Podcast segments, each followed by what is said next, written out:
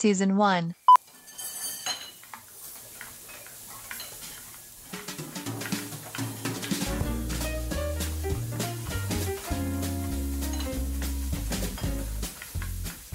La sobremesa. Un podcast de la Pera Projects y Tibia Collective. Con Clara Andrade y Blanca Vallejo.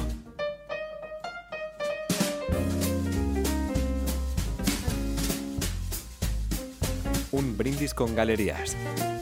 Una conversación entre el galerismo más consolidado del panorama internacional y uno de los proyectos más emergentes de la capital española. Javier Aparicio es el fundador y director de El Chico, un espacio independiente de proyectos artísticos en Madrid. José Castañal es director de la Galería Tadeusz Ropak en París desde hace siete años.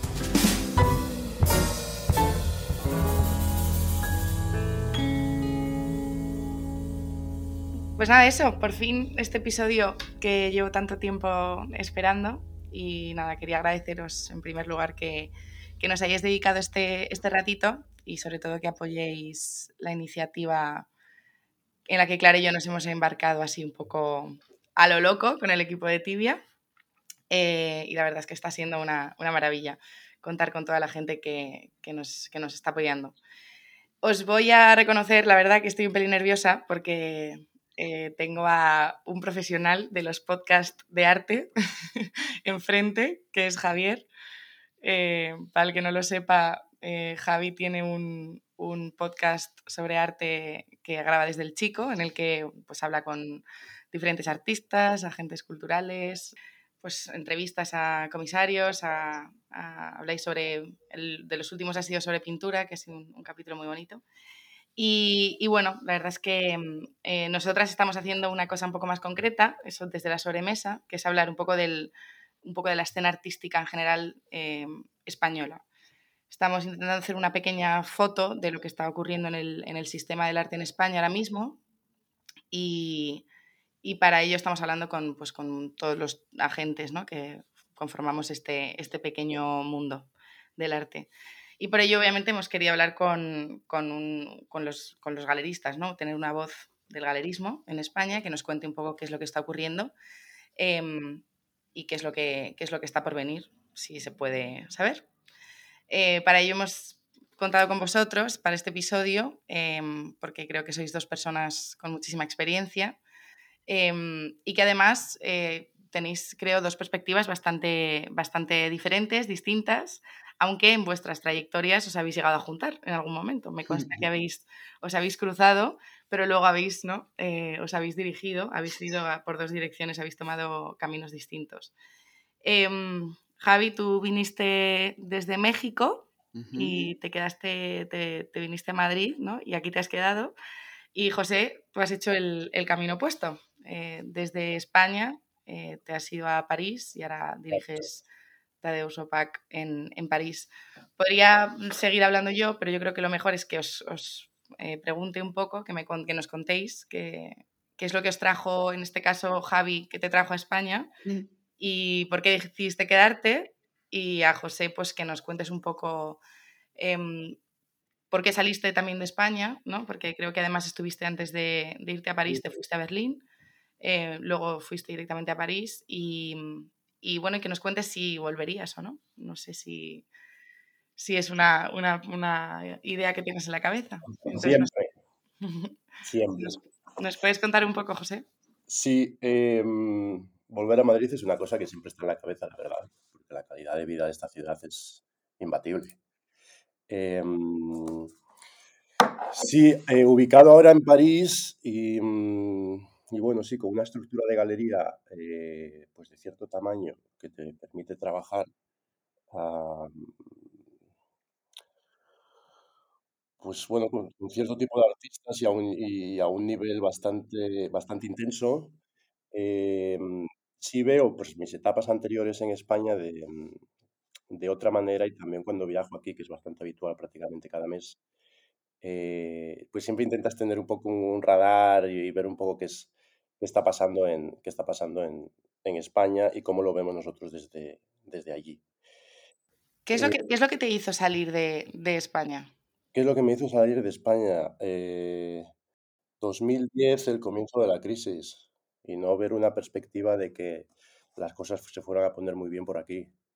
Entonces fue un momento de también decir, oye, pues igual es el momento de salir y, probar, es, probar suerte en otro sitio. Berlín era ciudad, bueno, Berlín fue mi destino, era una ciudad que conocía mucho la escena artística porque la había visitado mucho en los cuatro o cinco años anteriores tenía bastantes contactos y amigos allí dentro del mundo del arte, tanto artistas como galeristas o comisarios, y, Berlín fue mi destino, la verdad. Eh, afortunado, sí. Eh, creo que fue un buen momento para dar ese paso. Eh, las cosas luego aquí hubo un par de años que estuvieron bastante complicadas. Aquí y en todas partes, pero bueno, en España se notó bastante, bastante fuerte. Y, luego, bueno, pues por fortuna también en, en Berlín comencé a trabajar con, con Esther Schipper, que es una galería pues, pues bastante, bastante increíble en, el, en, la estructura que tenía de, cómo está conformado su programa y su visión del arte y su visión del galerismo.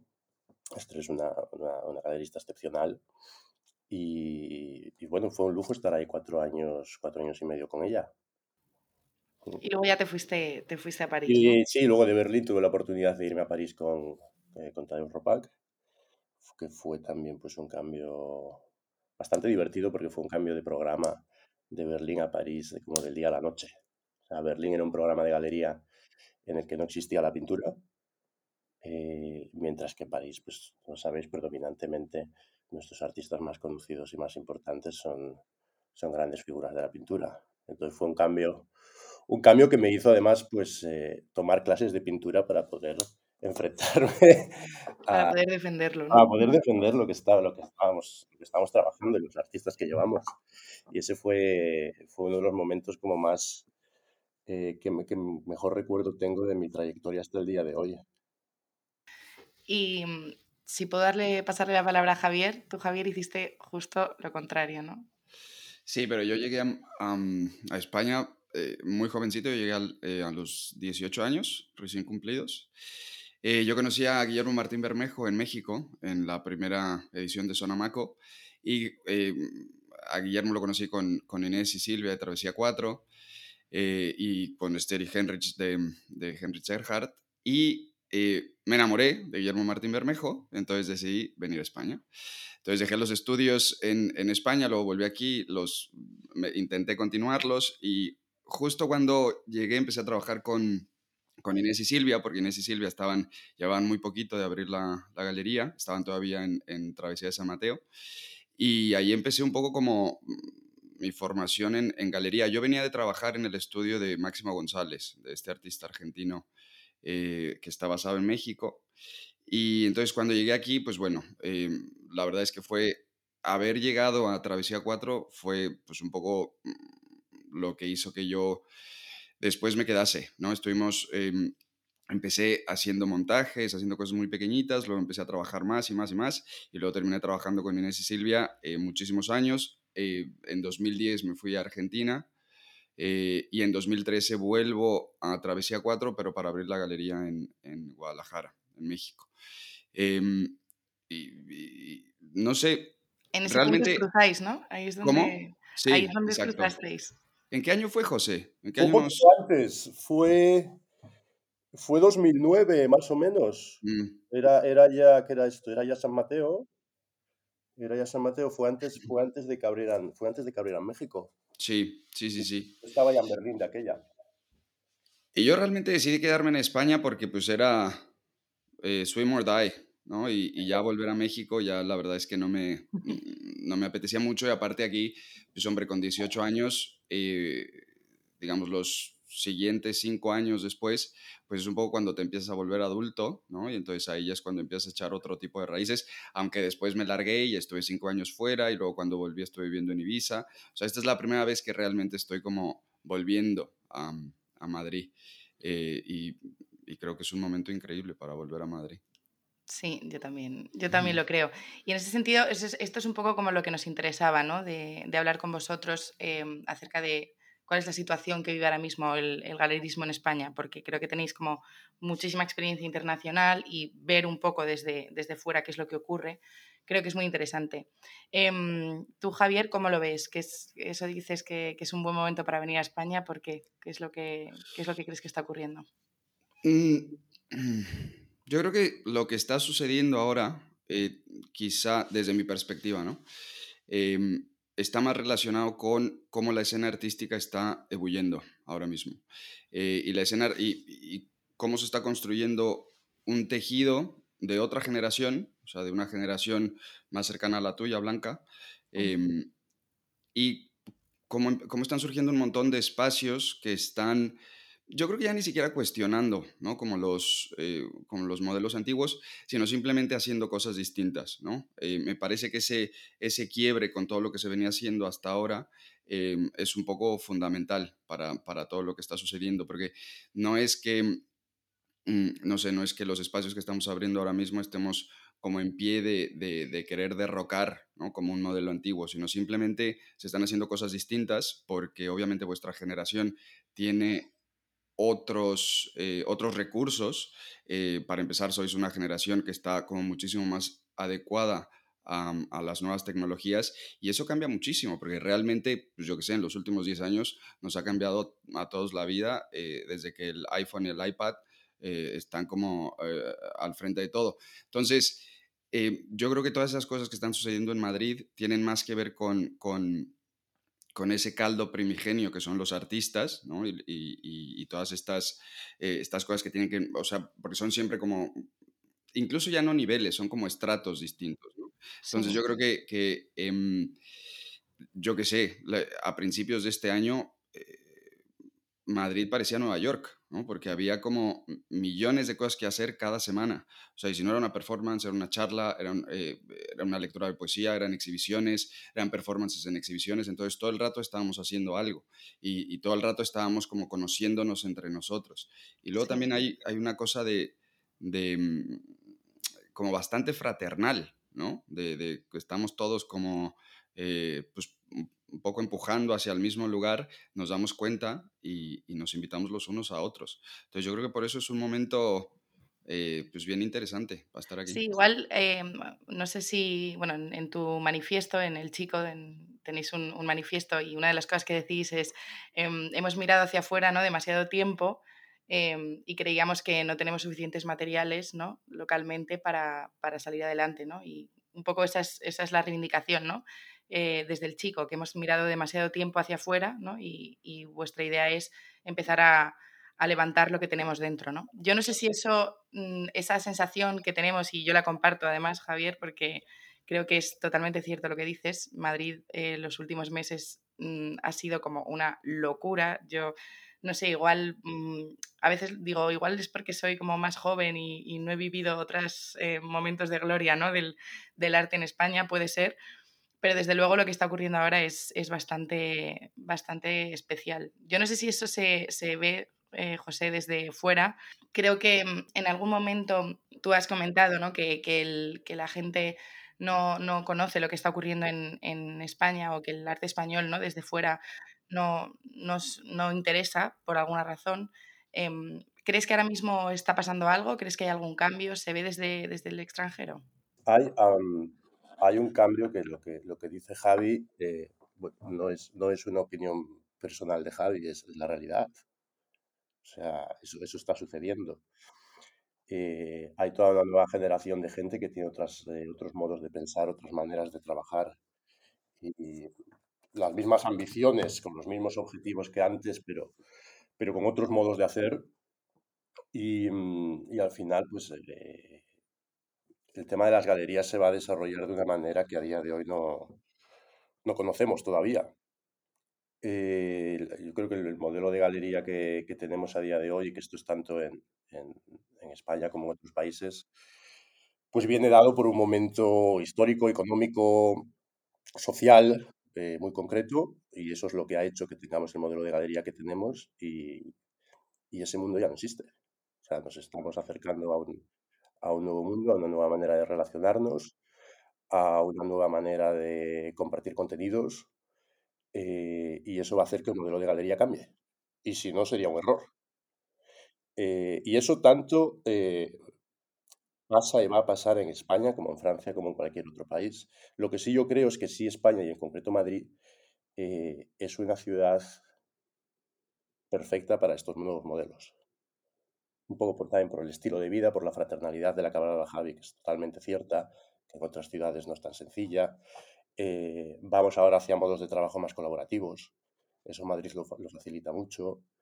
Em, bueno, las infraestructuras de la ciudad eh, son fundamentales. Es un aeropuerto tan bien conectado, tan cercano y una calidad de vida pues, que permite que muchos agentes se puedan instalar aquí porque van a trabajar de otra manera como no trabajábamos antes.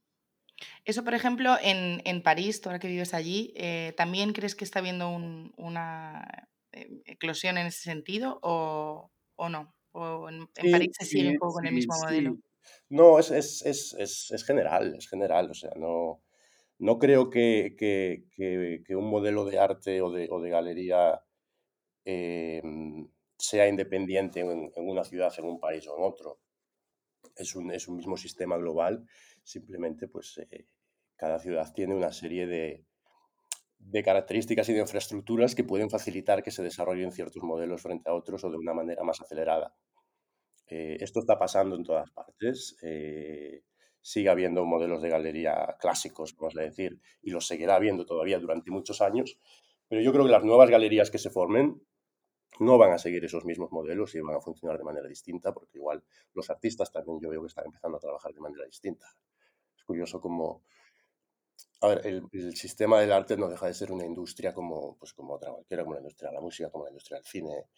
Em, y en estas industrias ya, ya, hubo cambios, por ejemplo, en la música, pues si hablamos de todos los raperos conocidos que antes tenían su sello discográfico, luego todos se fueron a, a la autoedición, todos han creado sus propios sellos discográficos porque se rebelaban contra los de ellos.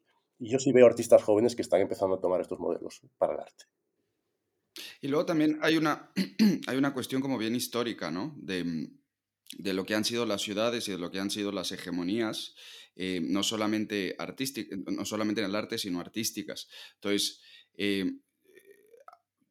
yo no sé si esto se ve desde, desde fuera de, de, España, pero em, con todo lo que está sucediendo últimamente, ¿no? O sea, por ejemplo, tenemos el Brexit, que realmente va, va, le va a cobrar un, un, precio a, a, Inglaterra y sobre todo a Londres como una de las hegemonías de, de, del mundo del arte. Y ya lo vimos en, en las últimas ferias, ¿no? O sea, eh, eh, París contra Londres, pues realmente yo creo que salió ganando París. O sea, porque París era una ciudad increíble para visitar, las mejores exhibiciones estaban en París. Eh, las mejores personas estaban en París. O sea, realmente París ahora está como tomando ese, ese, ese liderazgo que quizá antes tenía, tenía Londres. Lo que pasa es que yo creo que Madrid, y, lo que dice José me parece súper importante, em, Madrid tiene otra estructura como ciudad. Entonces, realmente por mucho que Madrid nunca haya estado como, como digamos, históricamente entre, esos, entre esas puntas de lanza que podrían ser evidentemente París, eh, Nueva York y Londres, eh, realmente Madrid siempre ha sido un lugar para volver para todo el mundo. Entonces, o sea, también incluso por eso Arco siempre ha sido una feria que se ha mantenido, ¿no? Porque finalmente la gente quiere venir a Madrid. Entonces, ahora con todas estas cosas que están cambiando, obviamente Estados Unidos está como perdiendo muchísimo poder. Y si pensamos en la importancia de España como, em, como punto de, de, comunión del habla hispana, o sea, ahí tenemos muchísimo ganado. ¿Sabes? Muchísimo, porque evidentemente México, pues no sé, también es como, es como otro centro cultural muy importante, pero que no tiene los mismos recursos que tiene España y no tiene las mismas conexiones que tiene España, porque desafortunadamente México, las conexiones más, eh, más eh, directas que tiene son con Estados Unidos, y Estados Unidos ya es como un ente que, empezamos, que, tenemos que empezar a, tratar eh, de, de, una manera muy distinta. Entonces, España tiene como todas estas conexiones con el resto de Europa eh, está siendo como el hub de, habla hispana, ¿no? Entonces eso históricamente va, a significar un cambio y, yo creo que eso es, digamos, son cosas que están eh, ebulliendo como en distintos estratos, ¿no? Vuelvo a hablar de los estratos, y que eventualmente terminan confluyendo. Eh, y a lo mejor no va a ser en los próximos dos años, a lo mejor va a ser durante los próximos diez años, pero yo creo que es, o sea, es, es el momento de, que España vuelva como a, pues, a recuperar esa, cosa tan, tan particular, ¿no? Y en ese sentido también es que a mí me interesaba eh, eh, este estatuto de vamos a ver qué sucede adentro y cómo lo podemos exportar hacia afuera. Porque llevamos también, o sea, José lo sabe porque ha trabajado aquí, ha trabajado no solamente en galerías aquí, sino, sino debe tener también clientes españoles. Siempre ha habido como un, una especie de, de, trauma y de complejo, ¿no? Entonces, yo creo que ese trauma y ese complejo a vosotros, a, a, tu generación blanca y a todos, los, a todos los chavales que vienen ahora, es que ya ni les toca. O sea, porque ya realmente eh, eh, vosotros habéis crecido y nacido en una época donde la información no está sesgada y, donde tú puedes viajar y, puedes cogerte un avión por 200 euros, por 300 euros y ver el mundo, ¿sabes? Entonces, eso, eso yo creo que es muy importante. Yo una, una de las cosas que, que siempre me, me, me, pregunto es eh, también desde las galerías cómo se ve también el público, ¿no? Eh, la gente, ¿quién va a las galerías ahora mismo? Em, porque entiendo que esto también está cambiando, entiendo que también por lo que estabais diciendo, ¿no? Los nuevos modelos de, galeristas y de, galerías que hay ahora mismo, em, en el que pues, hablábamos de todo el tema de la digitalización, que yo creo que esto no es una cosa eh, tan nueva, porque realmente las galerías llevan muchísimo tiempo vendiendo ¿no? con PDFs y al final no sé hasta qué punto una galería realmente es un sitio en el que se vende arte o realmente si es un sitio en el que se expone ¿no? y luego se vende de otras maneras. ¿no? Em, bueno, esto lo, me lo sabéis decir vosotros mucho mejor. Eh, pero, pero yo eso, quería, quería un poco también que me contaseis eh, qué, qué, veis, ¿no? Qué, qué, está pasando con el tema del público, qué tipo de gente va a, la galería. Entiendo que además, eh, estando en dos galerías tan distintas, eh, dos, dos, galerías completamente diferentes, ¿qué tipo de gente va?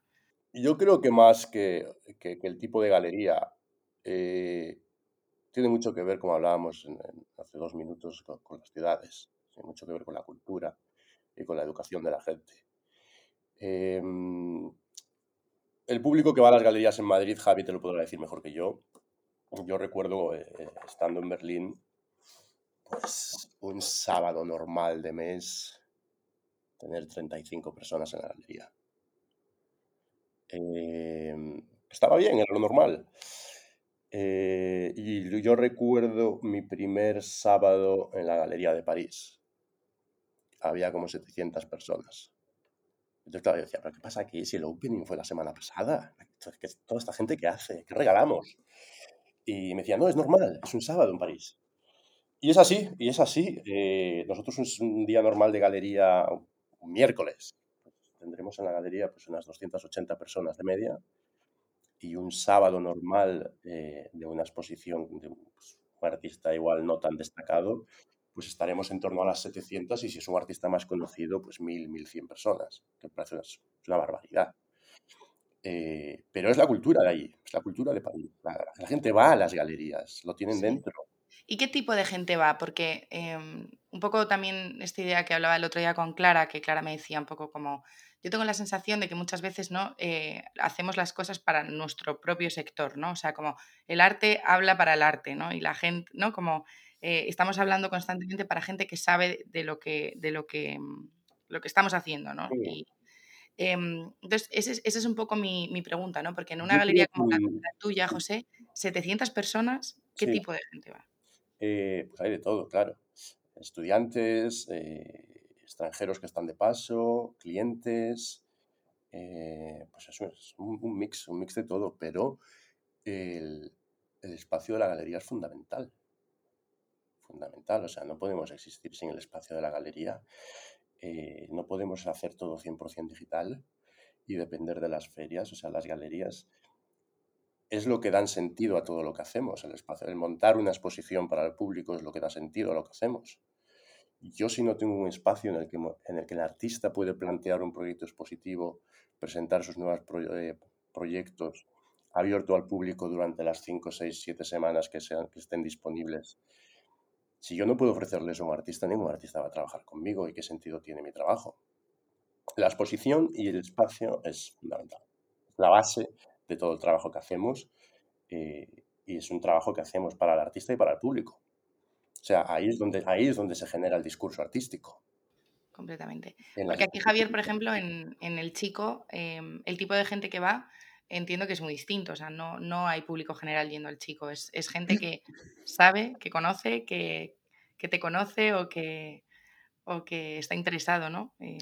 pues mira, afortunadamente en esta exhibición, la de Pepe, eh, ha sido cuando más gente, em, sí, digamos, más gente que no conozco ha venido a ver la expo. Em, o sea, ha habido muchísima gente viniendo, o sea, un, martes, un jueves, eh, y, no saber quiénes son y, hablar con estas personas y tal, y nos, entonces nos dicen que por las redes o por amigos o por artistas. Entonces, yo creo que, por ejemplo, en ciudades como, como París, efectivamente, o sea, hay otro tipo de cultura. Aquí todavía los mismos chavales que están estudiando Bellas Artes en la facultad, muchos siguen pensando que entrar a una galería hay que pagar. Entonces, em, eso también habla muchísimo como de, esto que decías tú, Blanca, ¿no? De, qué tanto estamos haciendo lo que hacemos para un gremio y qué tanto como para servir a un, a un, pues, espectro cultural muchísimo más amplio. Entonces, em, eh, efectivamente, ciudades como París, pues claro, o sea, la galería es, es digamos, una especie de estandarte porque realmente es donde surge el, caldo artístico, ¿no? Y los artistas, los comisarios van a ver una exhibición y ahí dicen como, o sea, y entonces ahí empiezas a medir la temperatura. Yo creo que en España es, es muy distinto, o sea, hay otro tipo de, hay otro tipo de cultura en cuanto a las galerías. Em, entonces, la gente que viene ahora mismo, o sea, por ejemplo, para mí es muy complicado pues que vengan eh, críticos, por ejemplo, ¿no? Los llevo persiguiendo durante un año, no vienen.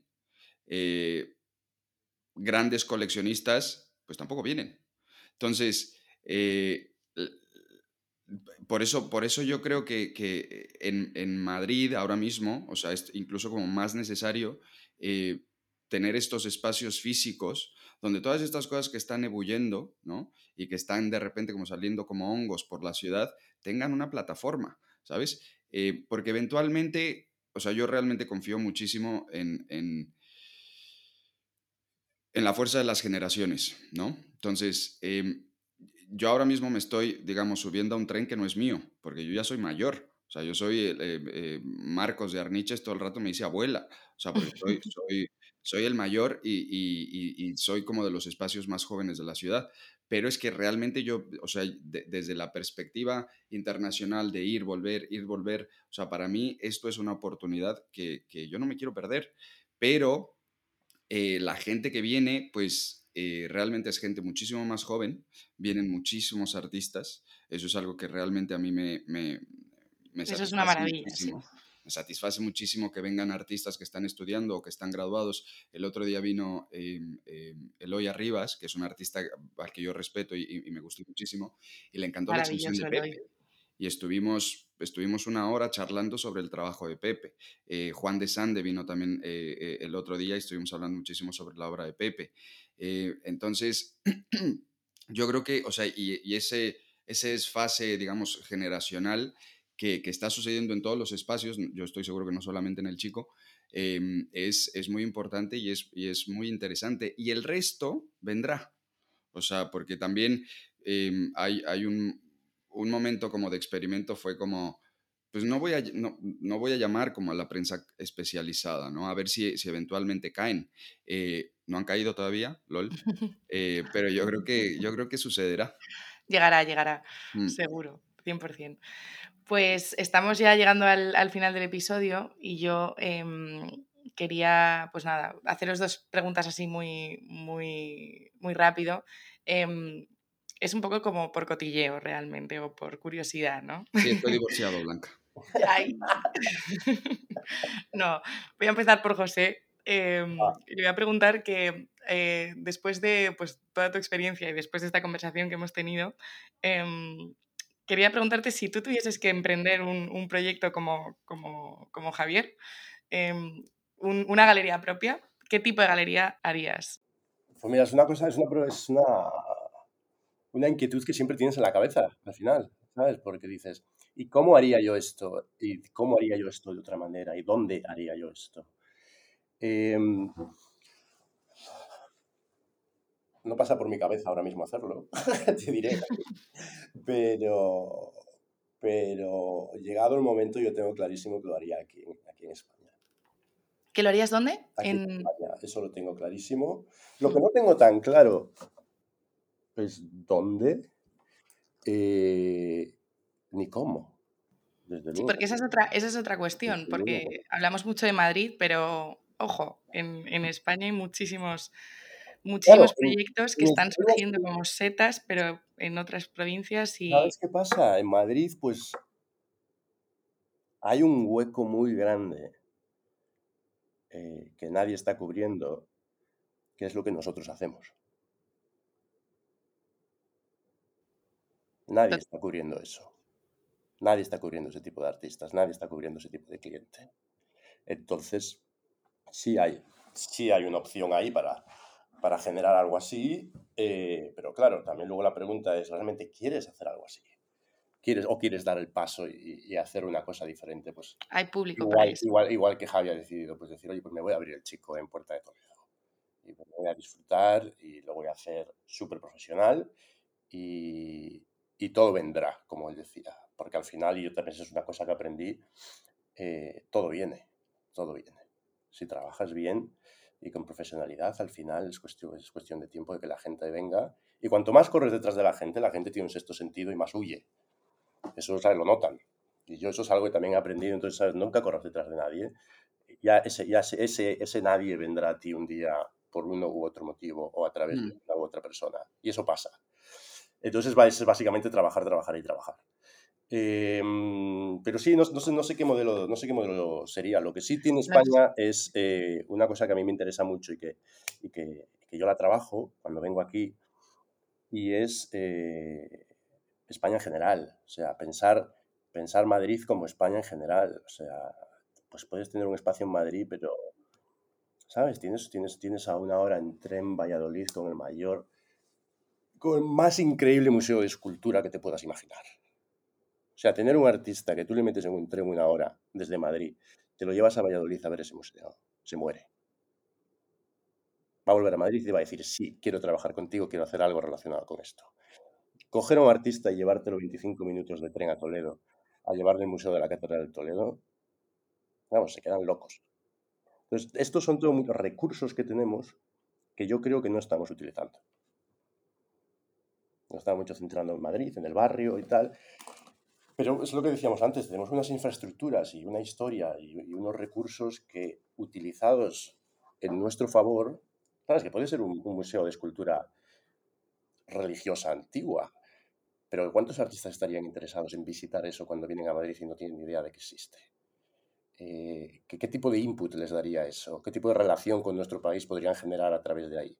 Lo mismo que Toledo, lo mismo que puede ser pues Bilbao, o sea, ¿cuántos artistas puedo pensar yo internacionales que les puedes llevar a Bilbao, San Sebastián, no tienen ni idea de la escultura vasca y lo fliparían? ¿Qué relaciones luego se pueden crear ahí gracias a que han visto esto que desconocen y que no estamos utilizando? Porque al final pues es lo mismo, nos centramos en nuestro barrio. Entonces yo cuando pienso en España y cuando viajo a España, claro, mi base es Madrid, pero al final la trabajo de esta manera que, pues lo mismo que un artista, también un cliente, me gusta llevármelo, llevármelo a Valladolid, llevármelo a Valencia, llevármelo a Granada, a que vea, a que vea la Alhambra, y a- ¿sabes? Y hablar de artistas que a lo mejor están influenciados por eso. Entonces son muchos recursos que yo creo que, que habría que utilizarlos más y que nos ayudarían también luego a conectar más con el público, Bueno, eso es, eso es un poco también lo que propone, lo que propone Javier, ¿no? Eso de mirar de dentro hacia afuera, ¿no? Y mirar un poco lo que tenemos dentro para, para atraer también al, al- al público internacional y a, y al- y a los proyectos internacionales. Em, voy a acabar contigo, Javi, y te voy a preguntar, que esto sé que es una cosa que, que puede ser muy interesante para mucha gente, eh, para muchos artistas en concreto, que sé que te admiran y para muchos eres como un súper referente ahora mismo. Em, dime qué consejo le das tú a un, a un artista joven, joven, joven en general. O sea, es el, o sea, sé que esto igual parece una pregunta absurda, pero sé que seguro tienes algo que, que les dirías em, a los artistas más jovencitos.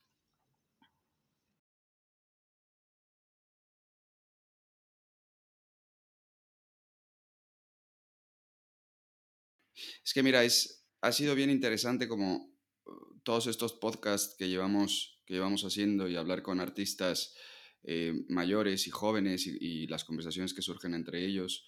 Em, hay, yo creo que eh, un, un un hueco muy importante en la educación en España, en la educación artística, eh, por, todo lo que, por todo lo que eh, he escuchado de los propios artistas, algunos recién graduados, otros estudiando todavía y otros que se han graduado hace 20 años. Em, y me parece que lo más importante es, en este momento, esa sensación de comunidad. O sea, quizá mi, mi, mi consejo para un artista joven, joven, joven, o que incluso esté terminando, sería que se escucharan entre ellos o sea, y que se visitaran entre ellos, ¿no? O sea, volvemos a estas, a, estas relaciones míticas, ¿no? De Picasso, Monet, todos estos, o sea, que, que realmente para estar al frente de, de, de, su propia vanguardia, pues solo tenían que ir a visitarse los unos a los otros. Completamente. que trabajen juntos. Exactamente. O sea, esa sensación de comunidad y aparte después del horror que nos ha sucedido, que es tenernos que quedar todos en nuestras casas, es, es eso. Por eso, por eso para mí es tan gratificante que vengan artistas, ¿sabes? A ver las exhibiciones. O sea, ahí es, obviamente necesito que venga gente para que compre, ¿no? Porque los artistas tienen que vivir y el chico se tiene que mantener. Pero cuando vienen artistas y se sientan a hablar de un trabajo a lo mejor que nunca habían visto, pues es que yo creo que es eso, ¿no? Entonces sí, a un artista jovencito ahora mismo que se visiten y, que se visiten en su ciudad, que se visiten en otras ciudades, que hablen, o sea, ahora mismo, yo qué sé, mantener relaciones eh, eh, a distancia es muy sencillo y aparte los chavales se tienen que formar un criterio y la mejor manera de formarte un criterio es verlo todo. O sea, mi, mi, mi actual jefa, que es Kimberly Chang, eh, me lo dice siempre, para entender el arte bueno hay que ver mucho arte malo. Entonces, go and see everything. Pues yo creo que con esto podemos eh, despedirnos ya después de esta conversación maravillosa y, nada, eh, agradeceros nuevamente que, que, nos hayáis hecho este huequito, que espero que nos veamos pronto. Eh, José, yo creo que la próxima, la próxima cita la tenemos en el Chico. Vamos a ver a, Javi, que seguro que, que nos, nos podemos seguir esta conversación allí. Y, nada, que, que nos vemos pronto y que mucha suerte. Gracias, Blanca. A vosotros. Gracias, José. Gracias, Javi. Gracias, José. Este proyecto se lleva a cabo gracias a la colaboración del Consulado General de España en Nueva York.